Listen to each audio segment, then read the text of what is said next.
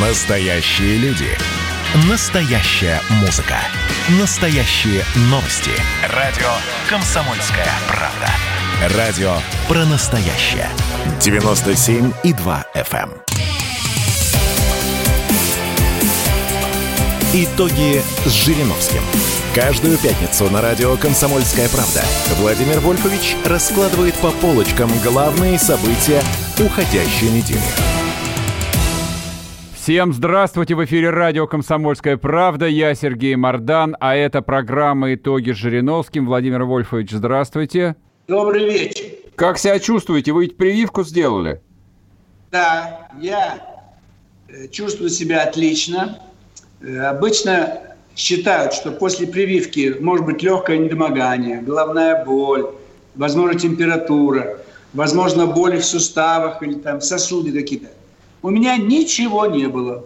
Может быть, даже это уникальный случай. Но у нас только в нашей стране эти прививки начались. Так что вот все, что-то было, у меня ничего. Я жду вторую прививку. Это будет где-то в 20-х числах. Вот. И хочу, чтобы все сделали. Вот уже поставка э, ампул началась в поликлинике Москвы. Поэтому я буду рад, если как можно быстрее большинство наших граждан, в первую очередь, я, конечно, надеюсь, что все активисты ЛДПР по месту жительства сделают, все депутаты, и особенно фракция ЛДПР. Я вот этим занимаюсь сейчас. Направил везде письма, чтобы найти нам поликлиники, которые обязаны будут по месту жительства наших вот граждан эту прививку сделать. А они, а, они всем делают или нет? Ну, сейчас будут делать тем, кто хочет а. в перспективе всем. Но сейчас могут идти те, кто вот хотел бы быть в этом третий этап исследований. После регистрации этой вакцины, она зарегистрирована, теперь идет третий этап. И все желающие могут подключиться. Я думаю, что они не будут останавливать. Даже если будет больше 40 тысяч, поскольку в ноябре вообще э, начнется массовая прививка по всей стране. Так что вот два месяца осталось, но за эти два месяца 40 тысяч человек могут быть привиты, поскольку они вот как добровольцы готовы участвовать в этом третьем испытании. Но те, кто переболели, они не должны. Им делать не будут прививку. То есть те, кто не болел абсолютно, тест проводится. На данный момент сегодня он не болен. Смотрит его книжку, почему надо по месту жительства – Могут у него страшные заболевания, хронические, в острой форме. Может, он страшный аллергик. Вот они, конечно, не желают. Чтобы не было аллергик, аллергик, чтобы не было тяжелых заболеваний в стадии обострения, и чтобы он не переболел. Вот как я. Я не, не переболел, не, не заражался, и у меня нет никаких, как говорится, обострений. И аллергии никакой. Меня делали 30 тестов – шерсть, там все запахи, цвета, абсолютно ничего. А один помощник, я его угостил кумыс, из Башкирии мне привезли, я с детства пью. Он выпил, чуть не умер. С трудом довезли до больницы. И, говорит, еще бы пять минут, он бы умер. Вот такая страшная аллергия. Видимо, там кумыс на базе травы, которую лошадь кушала. И на эту траву у него, видимо, страшная аллергия. Где-то там в горах, в Башкирии и так далее. Вот такие вещи бывают. Один мужик пришел в глазной кабинет, ему закапали капли глазные, он прям в кресле умер. Тоже аллергия вот на эти капли. Он впервые в жизни ему эти капли ввели в организм. Поэтому аллергии им сложнее. Они должны со своим врачом советоваться, и тогда уже будет принято решение делать, не делать. Но у нас с вами еще актуальная задача. Сейчас практически несколько тысяч абитуриентов остались на улице. Они не поступили в вузы. У нас цифр нет пока еще. Рособорнадзор не объявил. Он объявит. Но я, как всегда, 5%. Около 30 тысяч не поступают по баллам, которые у них uh-huh. есть. Так вот, в Москве есть вуз, Институт мировых цивилизаций. Москва, Ленинский проспект 1, метро Октябрьск. Он примет с любыми баллами. Я договорился. Пускай все, кто не поступили, со всех концов страны едут срочно, поступают, их примут. Занятия с 14 сентября, через 10 дней. Поэтому все успеют приехать. Кому-то даже могут помочь с работой, чтобы мог платить за учебу. Дешевый вуз, там 4 тысячи в месяц за обучение, 6 тысяч там за общежитие. То есть надо помочь всем. Ибо есть хорошие вузы, но общежитие очень дорого стоит. 11 тысяч, 15 тысяч и так далее. Или обучение стоит. Там бывает 300-400 тысяч в год. Да, Влас, сколько там бывает? Дорогие? Ну, в, в МГУ столько ну, и стоит, да, и дороже. Ну вот, а здесь самый дешевый мы сделали. Для бедных, для русских. А, Сергей Александрович, для русских сделали, для бедных. Нет, как мне не, мне не нравится вот эта вот формулировка для бедных русских. Для русских должно быть все самое лучшее, самое дорогое. У них деньги должны быть, чтобы все оплатить. Да, согласен. Но, к сожалению, в малых городах живут в основном бедно русские. Посмотрите статистику. Чаще всего болеют русские, безработные русские, в тюрьмах русские. Это же не я придумал. Статистика. А все лучшие гостиницы, рестораны, банки в руках не русских. Они талантливые люди, я не спорю. Но когда 80% населения в стране русские, что-то они в худшем положении. Это от большевиков осталось. Вы видели конфеты Ильич? Мы можем показать сейчас. Вы представляете, что делают? 4 тысячи рублей стоит килограмм Ильич. Обычные конфеты 600 рублей. А, видимо, по заказу КПРФ выпустили конфеты с названием Ильич. Это главный террорист планеты. В крови вся страна до сих пор. До сих пор дымит Украина. Бунтует у нас с вами Белоруссия. Э, Хабаровск взорвали именно на этой почве. Это все от э, той Октябрьской революции страшной. Э, такое устроили нам до сих пор, и все не замечают. Да, это, мол, сегодня происходит. Это тогда устроили государство, разделив его по национальному признаку. Назовите мне страну, где было бы деление по национальному признаку. Ни одной страны в мире, ни одной.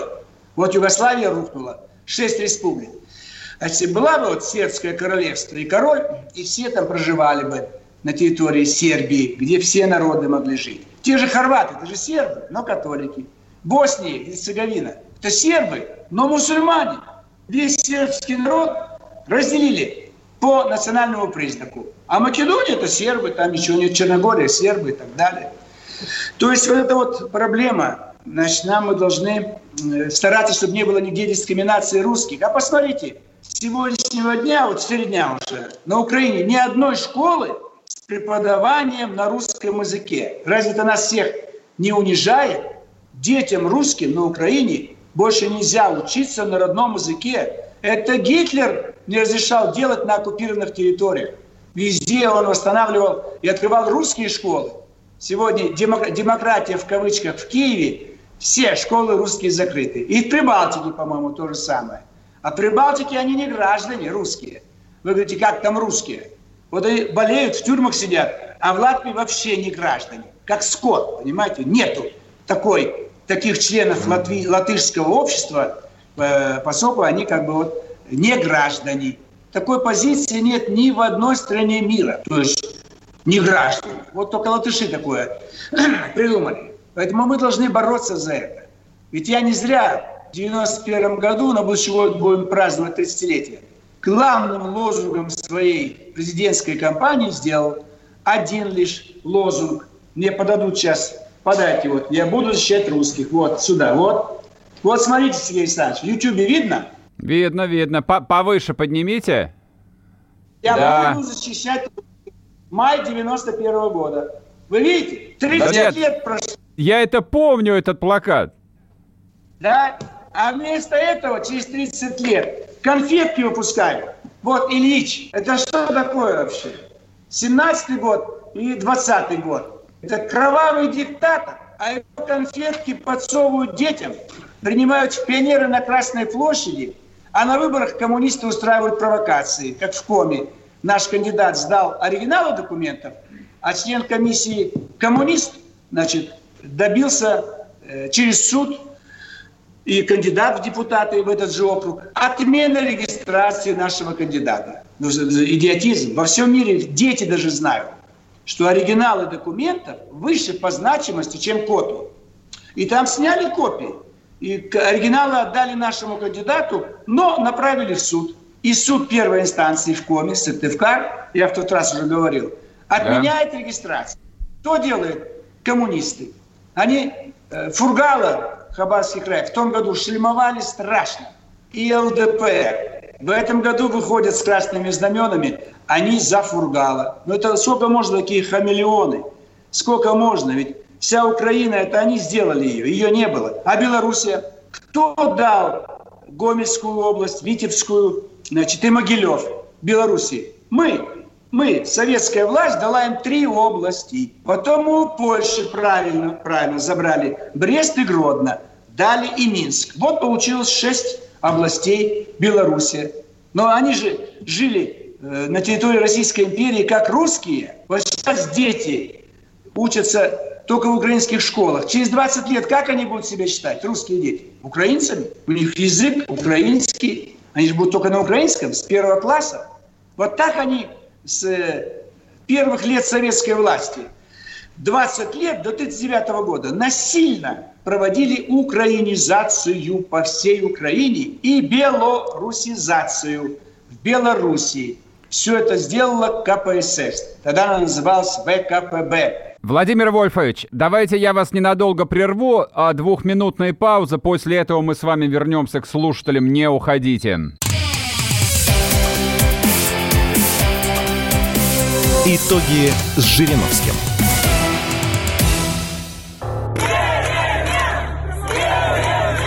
Все о событиях в Беларуси. Круглосуточно. На радио «Комсомольская правда». Наши спецскоры выходят в эфир из эпицентра событий. Попал тут под замес. Главное событие сейчас разворачивается в районе метро Пушкинская. Там погиб человек. Как вы слышите, удары по зеркалам не останавливают автолюбители. Они продолжают сигналить свои клаксоны, возмущаясь действиями силовиков. Здесь действительно было небольшое столкновение с применением светошумовых гранат. Жители республики делятся своей болью. Мы бездорожье отходим. Они на нас идут с дубинками, с щитами и с гранатами. Политики, журналисты и политологи дают самые точные прогнозы – точка невозврата пройдена, она как раз начинается, когда проливается первая кровь уже. Там действует закон, кто первый выстрелил, тот и не прав. Вообще на Лукашенко есть ровно один человек, который может на него повлиять. Вот как он сказал, что сын часто с ним не соглашается. Военные должны про это серьезно думать. Вот как до Коли добраться и повлиять. Чем закончатся протесты в Беларуси, вы узнаете первыми. На радио «Комсомольская правда» гуляй, дядя, по улицам и проспектам. Я по-хорошему прошу и предупреждаю всех. Народ Беларуси сделал свой выбор. Итоги с Жириновским. Каждую пятницу на радио «Комсомольская правда» Владимир Вольфович раскладывает по полочкам главные события уходящей недели. И снова здравствуйте! В эфире радио «Комсомольская правда». Я Сергей Мордан, а это программа «Итоги с Жириновским». Владимир Вольфович, вы начали говорить про украинизацию, белорусизацию, которую советская власть сделала. А я вас вот что хочу спросить. А Майдан случился 6 лет назад, и что-то как бы с тех пор а, Россия как торговала с хунтой, так продолжает торговать. Товарооборот еще и вырос по итогам года. Это как вообще? Но это вот старая наша тактика, когда мы продолжаем не только торговать с теми, кто угнетают русский народ, но еще и по сниженным ценам. В Грузию 20 лет назад мы поставляли эту энергию по нашим внутренним ценам. Я говорю Чубайсу, вы что делаете вообще? Там плюют на русских, там уби... А, а, унижают русских солдат, на колени ставят, грабят воинские части. Да, ничего, ничего, мы скоро будем либеральной империей. Ну, стали мы либеральной империей, в смысле энергоимперией. Э, то же самое Прибалтика. Мы туда, они практически зарабатывали. Все грузы шли через латвийские и литовские порты. Там вот этот, э, вот, допустим, литовский порт э, Венспилс, там, или латвийский порт, Клайпеда, литовский. То есть прибалтийские, не русские. Не через э, Калининград, прибалты выжили в этой чудовищной экономике благодаря тому, что Россия, несмотря на унижение и плевки в сторону русского народа, мы им э, все наши грузы направляли. Сейчас мы через Лугу направляем Ленинградская область. И вот, значит, э, Клай, наш Калининград. Это вот то же самое Украина. Они, так сказать, получают от нас керосин, бензин, нефть, газ, уголь. Все получают. Как при советской власти, как при царе. При этом мы им отдали эти земли. 22 год мы же им отдали. Харьков отдали, Херсон, Николаев, э, Хрущев, Крым, Сталин, Западную Украину. То есть мы слепили Украину, Белоруссию, не просто территории отдали с русскими людьми, но заставили русских там писаться в паспортах, как украинцы или белорусы, или обязательно учить украинский или белорусский язык. И увольняли с работы, если ты не перешел на местный язык. Вот что, что творили. Война остановила. В 1939 году это все остановили, а потом после войны продолжили. Хрущев, Брежнев. И это чудовищно. Кстати, это издевательство. И вот сейчас я знаю, это семилетние девочки и мальчики сидят в чужих школах, не понимают на чужом языке, они же будут отстающими, вы понимаете? Через 20 лет вы мне скажете, а что это русские на тройке учатся на Украине? На чужом языке? Как они математику будут учить на украинском? Там же нет лексики. Но украинский язык лишен технической лексики. Поэтому, э, конечно, у них будет хуже образование. Они не смогут поступать даже в российские вузы. И будут людьми второго и третьего сорта. И в этом мы виноваты. Сегодня у нас есть комитет по делам СНГ.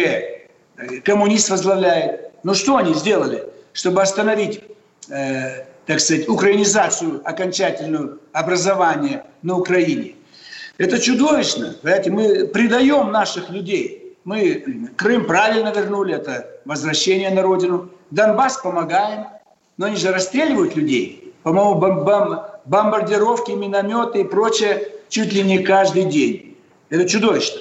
И вот, а если вернуться в Хабаровский край, Фургал, мы хотели его навестить, но нам отказывают. Это же грубейшее нарушение закона. У нас есть два закона, где четко написано, что депутаты беспрепятственно, русское слово чувствуете? Беспрепятственно допускаются к посещению любых изоляторов тюрем на территории России.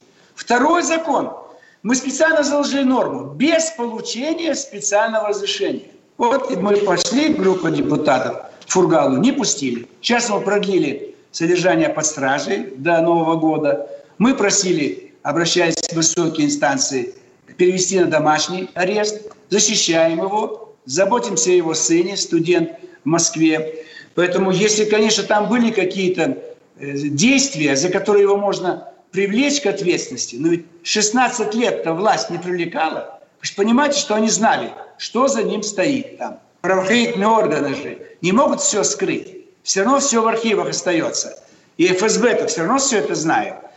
И вот сейчас, конечно, так сказать, вот э, э, очередную провокацию устроили в отношении другого нашего губернатора Владимирского, Сипягина. Поехал отдыхать, у него обычный отпуск, он не женат. И там он с какой-то дамой просто стоит в плавках, она в купальнике. Все, начинают шум поднимать. Ну, совесть есть вообще. Неужели губернатор не может отдохнуть? Они бы, конечно, могли заснять всех губернаторов, но нашим, за нашим следят. Но наш расслабился, он решил, что в Крыму уже не будут следить. Я ему сказал, ты не, а часы не носи. У тебя могут быть дешевые, скажут дорогие. То есть всяческие меры предосторожности. Вот уже появился на канале НТВ, значит, видеокадр, он там стоит с женщиной. Ну что это такое? Опять по политическим причинам.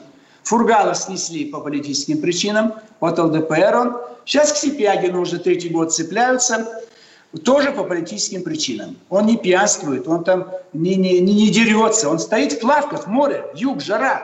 Он имеет право? Нет. Вот нужно в тулупе стоять в сапогах и где-нибудь сидеть, скручившись. Тогда скажут, какой хороший губернатор. Не купается, не в плавках, а в тулупе. Это очень неприятно. Это, конечно, провокации, и он забыл об этом, что за ним следят везде, и в туалете, и в ресторане, и на, на, на отдыхе, где угодно. Но ведь криминала нет. Хотят придраться к чему? Якобы отдыхал за счет государственный счет. Слушайте, каждый губернатор, чиновник получает отпускные и дает еще такого рода э, деньги, дополнительная премия, дополнительные субсидии на отдых и лечение. То есть это все, что он получает, это из бюджета, правильно, но это положено ему, как и депутаты, и сенаторы, и министры, и многие чиновники. Э, ну вот раз это ЛДПР, надо провокацию устроить. Вот сегодня показали по НТВ. Ничего нет, но вот, может быть, это все-таки за счет государства. Конечно, он получил отпускные, получил субсидию на отпуск, все остальное. Ну и свои мог добавить. И поехал-то э, в те места, где путевки со скидкой, как и у нас, у депутатов в Крыму есть санатории, где мы платим там 50% только.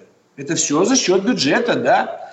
То есть это вот э, такая вот у нас усеченная демократия, и я бы сказал, какая еще по согласованию. Раз не согласованные два губернатора, Фургал и Сипягин, давай долбать.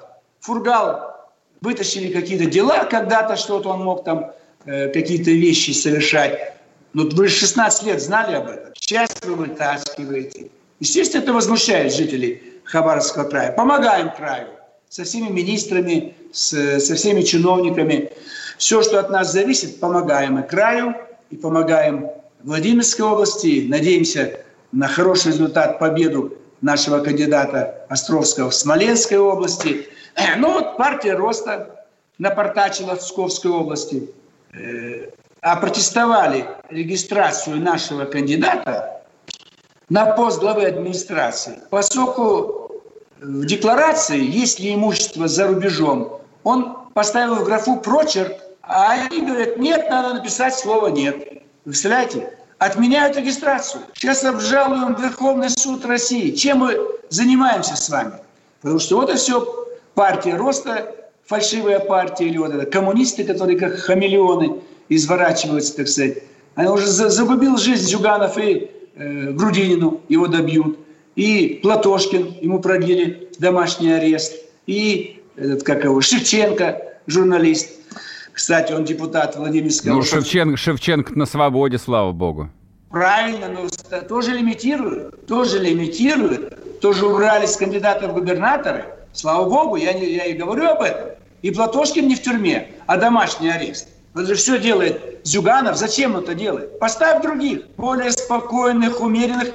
Они пройдут весь избирательный цикл, но на свободе будут, без ограничений, без домашних арестов. Я об этом говорю, Сергей. Надо же беречь людей. Ленин не берег, Сталин, Хрущев, Брежнев, теперь Зюганов. У него полно ребят, которые хотят быть кандидатами в губернаторы, в президенты и так далее, и так далее. Но он как назло подставляет других. Кстати, Грудинин, Нищенко, ПРФ – и жизнь-то загублена. Он же по судам таскает. Третий год Павел Владимирович по судам бегает. Все у него уже забрали. Там и акции какие-то, и квартиры, недвижимость, деньги. Ну зачем это делать? Что, Зюганов не понимает, что сегодня другое время? Это при Ельцине, может он мог бы как-то устоять, Грудинин. Но тоже, если он имел бы большие, э, так сказать, голосования, его бы не допустили бы в Кремль. Коржаков сказал Зюганову, да, может быть, ты победил в первом туре, но имей в виду, Геннадий Андреевич, мы тебя в Кремль не пустим. Когда во втором туре переиграли, уже победил не он, а Ельцин, Зюганов не стал ворчать. Он понимает, что если он бы выиграл, а он выиграл, его могли просто уничтожить. Тогда еще лучше были препараты, не обязательно новичок там, или какие-то другие. Так что это вот э, э, надо всем понимать. Мы все хотим с вами свободы, хотим, чтобы была настоящая демократия, чтобы нас не нагибали. Но отдельные чиновники, они выслуживаются. А ЛДПР как была партией такого критического настроя, так и остаемся. Владимир Вольфович, я вас прерву на две минуты, буквально уйдем на перерыв и скоро вернемся. Итоги с Жириновским.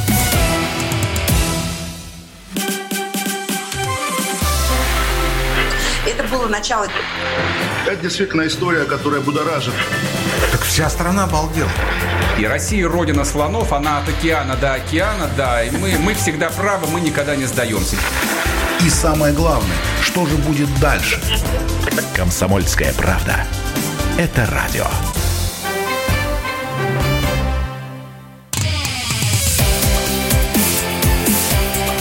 Итоги с Жириновским Каждую пятницу на радио «Комсомольская правда» Владимир Вольфович раскладывает по полочкам главные события уходящей недели. И снова здравствуйте! В эфире радио «Комсомольская правда». Я Сергей Мордан, а это программа «Итоги с Жириновским». Владимир Вольфович, знаете, что хотел вас спросить? А то мы с вами все про политику, про политику, а вот простой народ, он интересуется не политической темой. Ефремов признал вину. Давича. Не далее, как вчера. Что вы думаете, дадут ему реальный срок или нет? Сейчас я с конфеткой закончу, это уже не политическое. Здесь, кроме того, что Ильич, написано «революционный вкус», написано «вся власть советом» и так далее. То есть это то, что практически э, революционный вкус, это значит вкус крови. Ленин бы их расстрелял за такие конфеты и правильно сделал бы. Мне нужны эти конфетки, но им уже нечего делать. Ефремов. Э, прокурор запросил 11. Я уже дал информацию, что, я думаю, дадут 5, не больше. 5. Почему? 5 лет колонии общего режима. Хотя максимальный срок 12. Прокурор просит чуть меньше максимального 11. Но я, учитывая, что слишком много шума было, и чтобы опять в угоду интеллигенции, могут понизить ему и дадут половину срока. Вот 5-6 лет. Вот. Ему стыдно, э, значит, э, он у нас, как его у имя? Михаил. Михаил, Михаил Олегович. Я отца его знал, так сказать, более-менее часто. Мы видели его где-то на тусовках. Тоже он уже плохо ходил. Ноги его не держали. А стул не найти там в Кремле. Он еле стоял около банкетных столов. То есть Михаил все-таки совесть есть. Три месяца почти эта бодяга шла с 8 июня. Сейчас согласят как раз 8 сентября. Угу. Ровно три месяца. Все общественное мнение страны держать в оцепенении. Э, значит, э, был, не был там. Он в первые минуты сознался, что был. Первые минуты ему было стыдно, мы же помним. Он испугался, спрашивает, нет ли там трупа, что там случилось. что он готов все компенсировать. Конечно, вот это вот э, нельзя было всех вот так держать. Это нервотрепка. Понимаете, отрываем газету, там все трупы. Отрываем какая-то э, телепередача, там все ловят кого-то, ловят наручники, наркотики, алкоголь. Включаем информация, Ефремов, все лето. Ефремовское лето. Представляете, ну что это такое? Ну, и ему тяжело. Я уверен, что ему ущерб здоровью нанесен больше, чем год в колонии. Там его обязательно сделают библиотекарем, как Ходорковский там одно время в библиотеке сидел, книжки выдавал. Так и здесь. Где-нибудь колония в Московской области, там его родственники будут навещать, потом по состоянию здоровья сократят срок, а потом амнистия будет какая-нибудь у нас. У нас какие даты впереди? Вот 30-летие ГКЧП мы сделаем по амнистии остановления проекта поскольку это была последняя попытка, э, так сказать, патриотов, генералов, как декабристы 1825 года, последняя попытка э, сохранить страну. Они не КПСС сохраняли. В их заявлении ни слова не было про КПСС и ни слова про коммунистов. Земля, преступность, раскол, сепаратизм. Все то, что мы с чем сейчас боремся. Но размазня все были подкаблучники. У всех дома жены командовали, как у Горбачева, как у Ельцина дочери и жена. И проиграли. Представляете, 7-миллионная армия. Ты, э, Язов, вся Европа дрожит от страха. Ты включи все моторы танков на западных границах. Ты кругом, понимаете, стекла будут трещать в Париже, в Берлине и везде. Крючков, КГБ, у тебя 200 тысяч личный состав где самая мощная тайная разведка. Тебя весь мир боится. Что там ЦРУ там или ФБР? Это вот проблема. Проблема именно в этом. Мы можем иметь мощь. Мы могли иметь самую мощную валюту, мощнее доллара. Но сдали-то люди. Поэтому про людей забываем. Чтобы люди были особого качества. Болевые. А как их сделать? Вот сейчас в Беларуси там нужно прокатить и волевых офицеров подготовить. Украина. Прибалтика. Оскалиться надо. Бряцать оружием надо. Войска подвести к западным границам. Объявить частичную мобилизацию в стране. Призвать на сборы офицеров запаса. Надо действовать, чтобы там, в Киеве, Варшава и Вильнюс начали бы бояться. Вот Вильнюс, что бы я сделал? Господа литовцы, у вас действует Конституция 1938 года. По этой Конституции у вас столица – город Каунас. И еще два города есть на территории Литовской маленькой республики. Каунас и Шауляй. Или Поневежец. Поневежец. Все. Ребята, пожалуйста, вернитесь в границы, обозначенные вашей Конституцией. Ибо Вильнюсский край вам подарил Сталин и Клайпеда. Сталин умер. И вы полностью десоветизировали ваш, вашу страну. Поэтому Белоруссии верните. Мы Белоруссии возвращаем Вильнюсский край и Клайпеду. И прямым ходом грузы из Владивостока, Москва, Минск, Клайпеда. Кстати, у нас будет дорога. Какой там шелковый путь? Вот будет у нас бешеная торговля с, между двумя океанами, Тихий Атлантический. Но мы же этого не делаем. Над детьми издеваются в на Украине, над русскими издеваются. Мы должны поставить вопросы. Почему в Беларуси нет прямой связи с Калининградом? Там 80 километров, небольшой кусок. Потребовать от поляков, литовцев. Мы соединяем Белоруссию с Калининградом. Опять у нас прямой путь до Балтийских портов в Калининграде. Значит, э, все договора увязать с, со статусом русского языка. Сворачивать все экономические отношения, если нету статус русский язык второй государственный. В трех прибалтийских республиках. Польша, Украина, Беларусь он есть второй государственный. То есть надо действовать жестко. Послы другие, командиры другие. Вы помните это у Лермонтова стихи? Уже не могут наши командиры чужие изорвать мундиры, а русские штыки. Они же боятся нас, трусливые. Что это собрался НАТО и занимается каким-то Навальным? Какой-то там, это как его, новичок. Слушайте, если бы кто-то травил Навального, он бы умер в течение минуты. Человек до сих пор живой, бегает там по казино, по ночным клубам. Оказывается, его отравили. Как отравили? Еще э, в древние, в средние века, когда травили, человек умирал. С кровати не мог встать. Закрывались глаза, все, умер.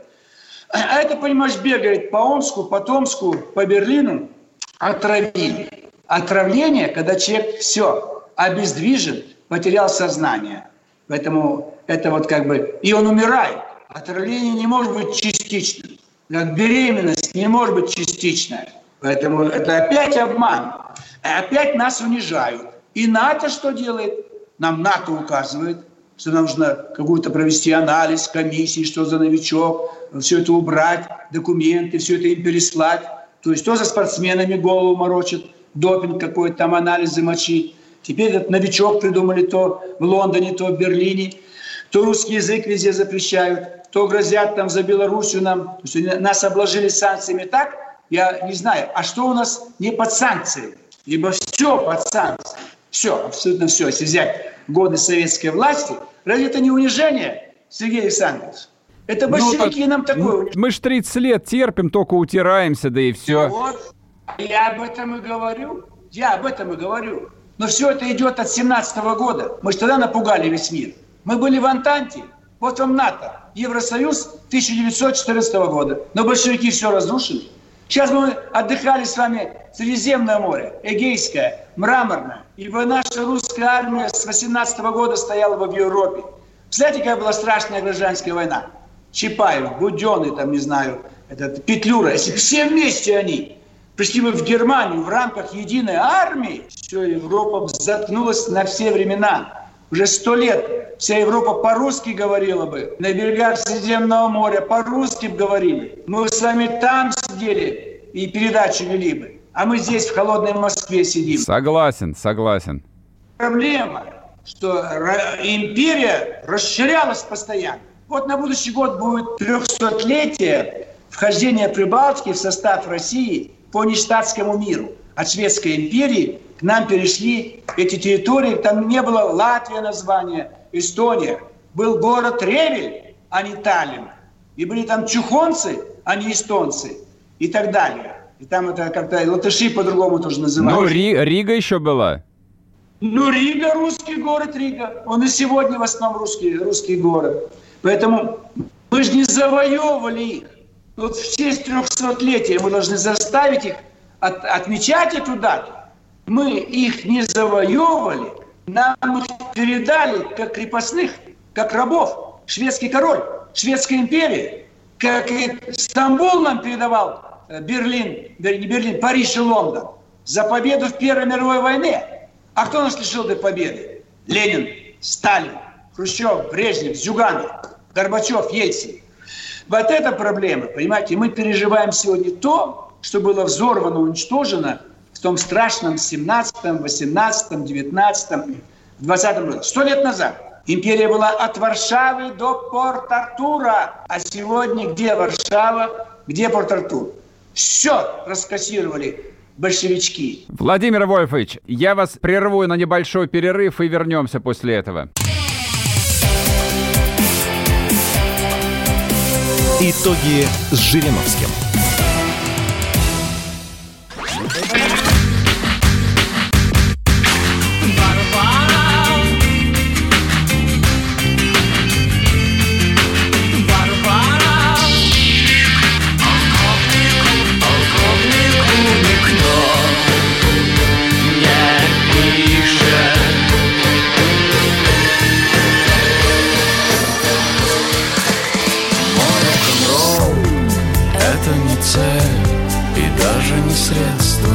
Радио. Поколение. Битва.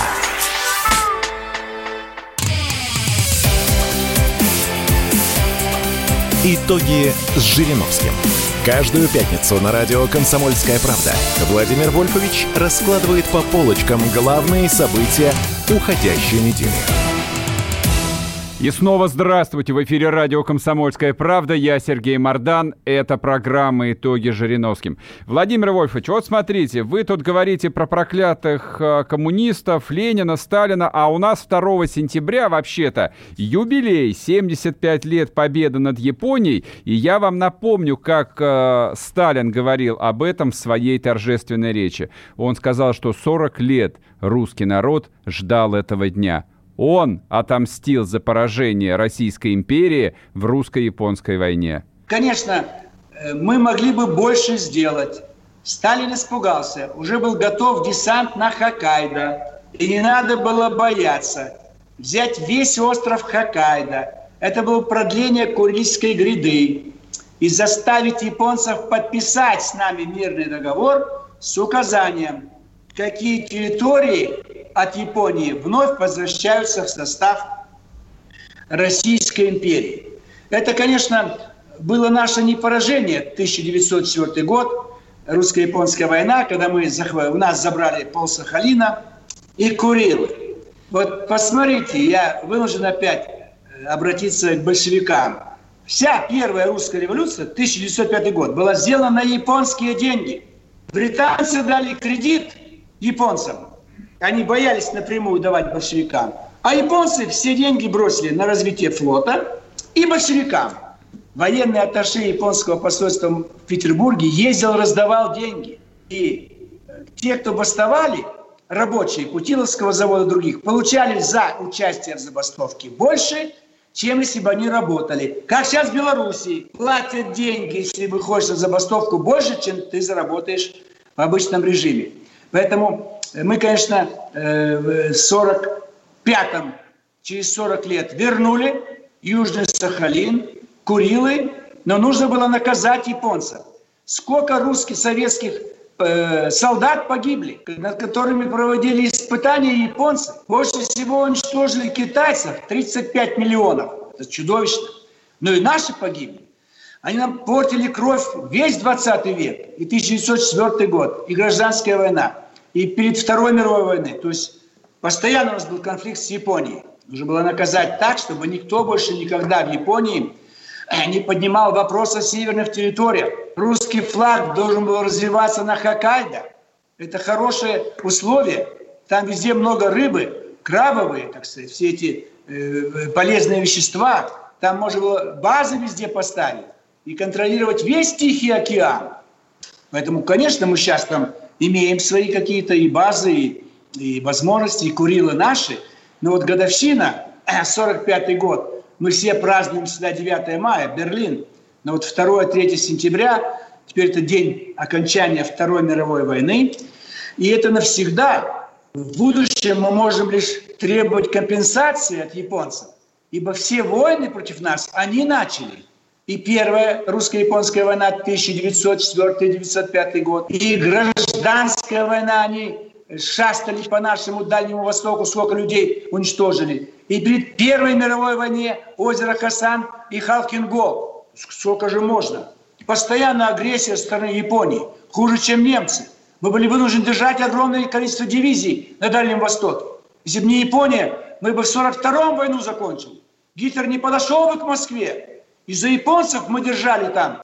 А не надо было держать там. Не надо было бояться. Все дивизии бросить на Западный фронт. И войну закончить за два года и без второго фронта. И чтобы вся Германия была бы оккупирована. А потом Японию бомбить. Чтобы ни один советский солдат не погиб. Бомбить с воздуха. Не атомными бомбами, как Хиросима и Нагасаки, а весь дальневосточный воздушный флот, корабли, прямой наводкой.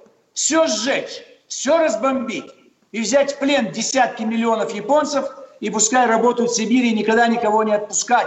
Оккупировать всю Японию. Вот так бы сделал царь. И всю Корею освободить.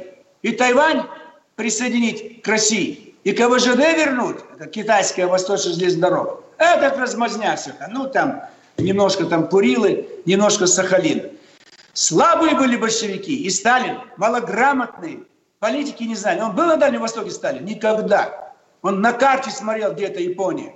Он ничего, это он бегал всю свою жизнь до 40 лет, грабил русские банки, сидел в тюрьмах, в ссылке и помогал Ленину, туда возил в сумках деньги. Вот чем занимался человек, который потом будет 30 лет управлять нашей страной.